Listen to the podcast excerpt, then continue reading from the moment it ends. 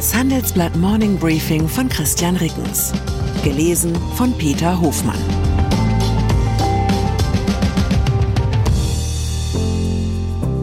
Guten Morgen allerseits. Heute ist Freitag, der 22. Dezember. Und das sind unsere Themen. Schock zum Heiligabend. Wintershallbeschäftigte verlieren ihre Jobs. Prognose zum Jahreswechsel.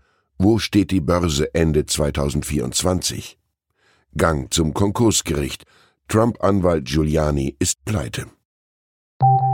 Nach einer kurzen Unterbrechung geht es gleich weiter. Bleiben Sie dran. Wie steht es um den Standort Deutschland? Wie entwickelt sich der Goldpreis? Wie führe ich in meinem Unternehmen KI ein? Ich bin Horst von Butler, Chefredakteur der Wirtschaftswoche und jeden Tag liefern wir Ihnen Analysen, Kommentare, Reportagen und Hintergründe, damit Sie fundierte Entscheidungen treffen können. Sei es für Ihr Geld, Ihre Immobilien, für Ihre Karriere oder für das eigene Unternehmen. Wir begleiten Sie beim nächsten Schritt und wir denken an den nächsten Schritt. Für unsere journalistische Arbeit wurden wir jetzt sogar mit dem European Publishing Award ausgezeichnet als Magazin des Jahres und das wollen wir mit Ihnen feiern. Auf vivo.de slash ausgezeichnet können Sie jetzt drei Monate lang die Vivo zum halben Preis lesen. Also da würde ich ja zuschlagen. Ich freue mich auf Sie. Social Media. Mehr Reichweite als Hollywood-Stars und sechsstellige Beträge für Postings. Influencer-Marketing ist längst ein Multimilliardenmarkt. Aber wie funktioniert das Geschäft mit den digitalen Produktempfehlungen, die meist daherkommen, als stammen sie vom besten Kumpel. Ein Reporterteam des Handelsblatts hat mit erfolgreichen Influencern und Agenturmanagern gesprochen. Unser heutiger Freitagstitel ist Pflichtlektüre, vor allem für Menschen wie mich, die bis vor kurzem mit Namen wie Younes Sarou oder Kabilame noch rein gar nichts anfangen konnten. Übernahme. Für die rund 850 Beschäftigten von Wintershaldea an den Standorten Hamburg und Kassel ist es mit der vorweihnachtlichen Ruhe seit gestern Nachmittag vorbei.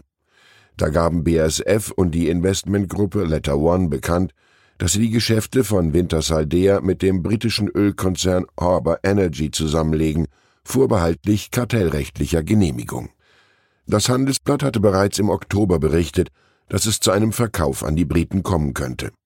Den eigentlichen Schock löst ein Detail der nun geschlossenen Vereinbarung aus, die Hauptverwaltungen von Wintersal und deren Angestellte sind nicht Teil der Transaktion. Das heißt, dass die Firmensitze in Kassel und Hamburg geschlossen werden. Haber beabsichtigt laut der BASF-Mitteilung zwar, einige Beschäftigte von dort in das kombinierte Unternehmen zu übernehmen, aus Unternehmenskreisen ist allerdings zu hören, dass fast alle Angestellten ihre Jobs verlieren dürften. Wintersal-Chef Mario Mehren hat sich den Ausgang der Verhandlungen offenbar anders vorgestellt.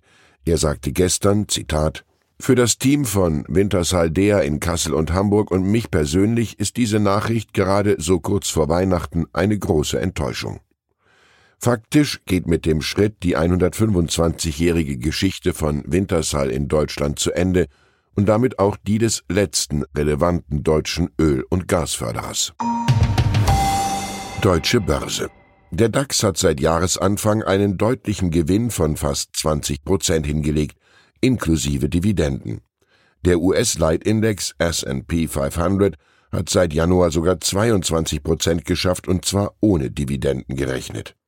Damit stellt sich dieselbe Frage wie nach jedem erfolgreichen Börsenjahr, ist da noch Luft nach oben?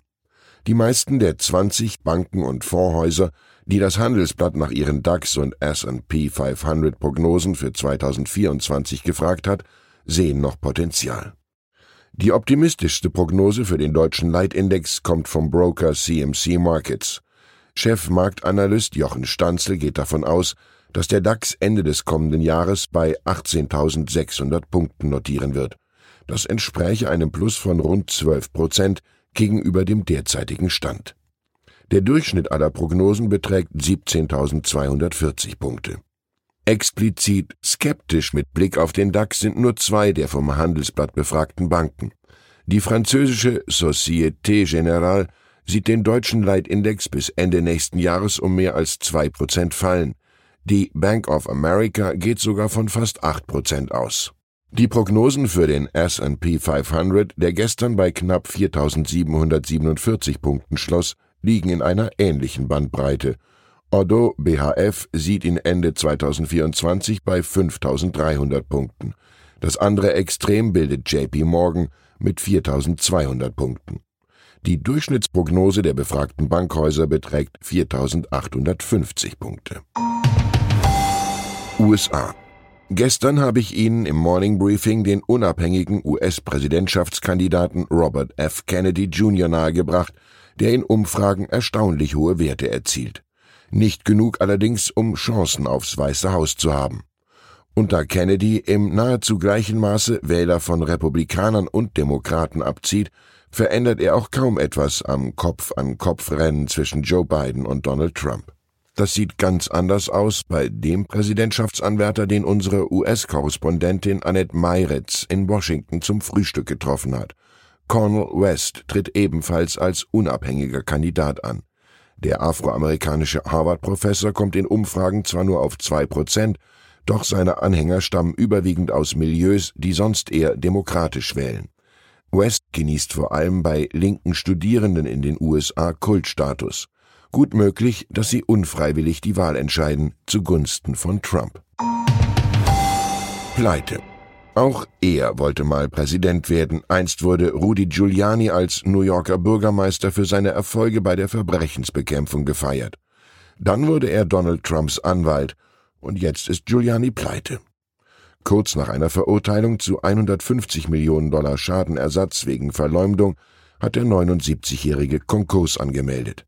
In dem Antrag erklärte Giuliani am Donnerstag, er habe zwischen 100 und 500 Millionen Dollar Verbindlichkeiten und eine bis 10 Millionen Dollar an Vermögenswerten. Giuliani war in der vergangenen Woche zu dem Schadenersatz verurteilt worden. Der Grund, er hatte nach der Präsidentenwahl 2020 fälschlicherweise behauptet, dass Helfer Wahlzettel für Trump weggeworfen und gefälschte Zettel für den Demokraten Joe Biden gezählt hätten. Dies war das letzte Morning Briefing von mir vor dem Weihnachtswochenende. Ich wünsche Ihnen ein friedliches Fest mit einem Tannenbaum, der unserer Leitkultur Ehre macht. Am 27. Dezember hören wir uns hoffentlich wieder. Herzliche Grüße, Ihr Christian Rickens. Willkommen in der Zukunft der Technologie mit dem Handelsblatt Summit Zukunft IT. Seien Sie Teil der IT-Flagship-Tagung des Handelsblatts, bei welcher führende Köpfe der IT-Branche zusammenkommen, um die neuesten Trends und Herausforderungen der digitalen Transformation zu diskutieren. Vernetzen Sie sich mit Branchenführern und finden Sie Lösungen, die Ihr Unternehmen voranbringen. Exklusiv für unsere Podcast-Hörer sichern Sie sich jetzt 20% Rabatt auf Ihre Anmeldung. Besuchen Sie zukunft-it.jetzt und verwenden Sie den Vorteilscode Podcast.